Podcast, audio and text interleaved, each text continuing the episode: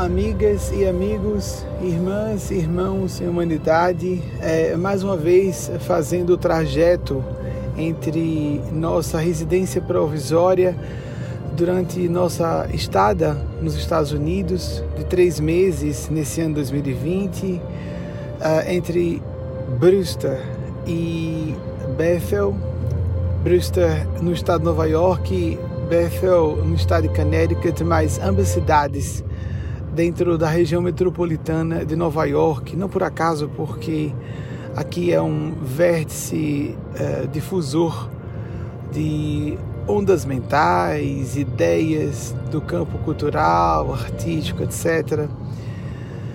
Eh, nessa era de desorientação espiritual e de busca de Deus de maneiras mais lastreadas no campo do raciocínio, se não lógico-matemático, pelo menos pragmático, objetivo, é, de acordo com nossa atitude é, mais sensata da humanidade mais esclarecida, informada dos dias que ocorrem.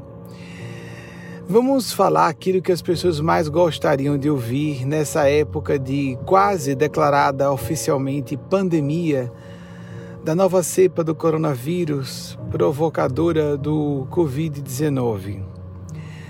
O que, que, a espiritualidade poderia dizer que uh, me protegesse e aos meus entes queridos de contrair essa enfermidade com um percentual de letalidade maior que uma gripe comum? Nós podemos fazer negociações com a espiritualidade do bem. Sim, existe isso. Não são pactos sombrios nós podemos fazer promessas que se tornam compromissos. E compromissos, quando não são mantidos, se convertem em débitos, e débitos morais, espirituais, kármicos sérios. Mas nós podemos aproveitar o clima do medo e esse egoísmo atroz que nos faz termos medo de nós e nossos entes queridos morrermos. Não as dezenas de milhares de crianças e, e adultos que morrem todos os dias em decorrência de subnutrição, de falta de higiene, de falta de sanidade, de condições sanitárias básicas, mesmo de atendimento médico hospitalar elementar. Isso não tira o sono de ninguém. Ninguém está em pânico porque dezenas de milhares de pessoas morram todos os dias assim. Mas está todo mundo apavorado com a possibilidade de que nós e nossos entes queridos possamos perder a vida física. Podemos perder sempre, não precisamos de uma epidemia, ainda que uma pandemia mais grave. Não importando quão grande venha se tornar, ou tão extensa a quantidade de óbitos, ou quão rapidamente vamos produzir essa vacina, é, como seja, não interessa. Essas catástrofes, que agora não chega a ser isso, é um pequeno, um pequeno pavor internacional, mas já balançando a economia mundial e as bolsas de valores, etc, etc, etc, são as consequências da nossa falta de consciência, de responsabilidade coletiva, como Maria Cristo, por meio de Eugênia Spásia, falou na mensagem que será publicada no próximo domingo.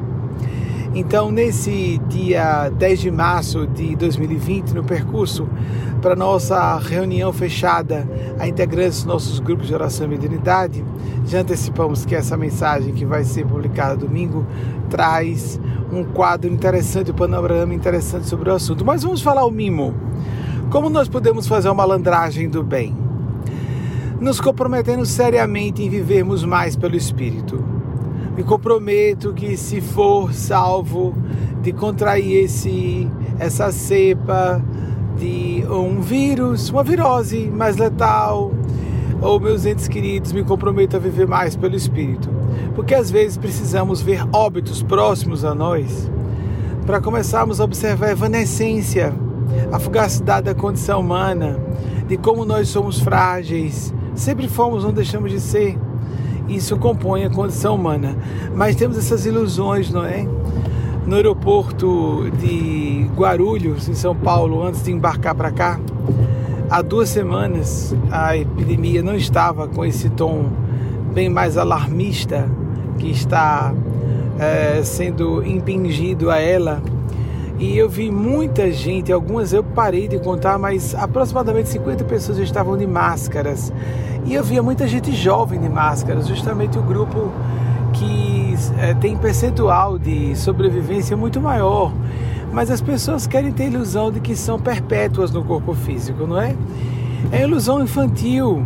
A ideia de que a tecnologia e o mundo material são onipotentes. Isso é superficial intelectualmente medíocre emocionalmente, é, demonstra baixo grau de lucidez e inteligência. Basta uma pandemia para nós percebermos que o mundo material e toda a sua tecnologia e ciência não valem nada, ou valem muito pouco. E a morte física bate a porta de quem ela quiser, em nome de Deus, na hora que bem ela quiser.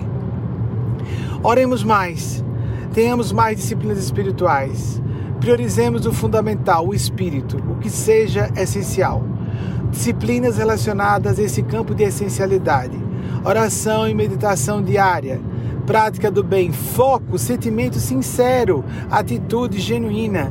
De nos colocarmos a serviço de nossos irmãos e irmãs e humanidade, no ambiente de trabalho, de família, de vida social, ainda que com estranhos, não ficarmos focados em interesses pessoais, imediatistas, egoísticos, financeiros, tão só mas colocarmos, quanto possível, em primeiro plano o serviço fraterno, o benefício, a utilidade que possamos distender a outras pessoas, pelo prazer de ser úteis. Isso não é santidade, virtudes especiais, virtude especial ou santidade. Não, isso é uma coisa que representa, é um aspecto fundamental, um atributo axial da humanidade. Nos sentirmos satisfeitos em ser úteis em servirmos àquelas e aqueles que compõem a humanidade como nós. Então, quem quiser se sentir mais protegido de desastres naturais, um pouco mais, porque às vezes o desastre é um presente. Alguém é muito do bem, sofre uma morte precoce para ir para um domínio de existência muito mais feliz, por exemplo. E normalmente essa pessoa pode ser uma pessoa muito bondosa, muito idealista, e ela é libertada desse mundo, de, esse mundo tenebroso, de tanto sofrimento, tanto conflito, tanta angústia, tanta insatisfação, e vai para um domínio de existência em que as pessoas são mais benevolentes, são mais felizes e estão mais sintonizadas com o espírito de família espiritual única, a humanidade. Um beijo no coração de cada um e cada um de vocês, irmão pelos laços do espírito, Benjamin, acompanhado muito de perto por Eugênia Spásia e seus amigos, é, o espírito guia de nossa instituição, movimento, e seus amigos e amigas do plano do bem.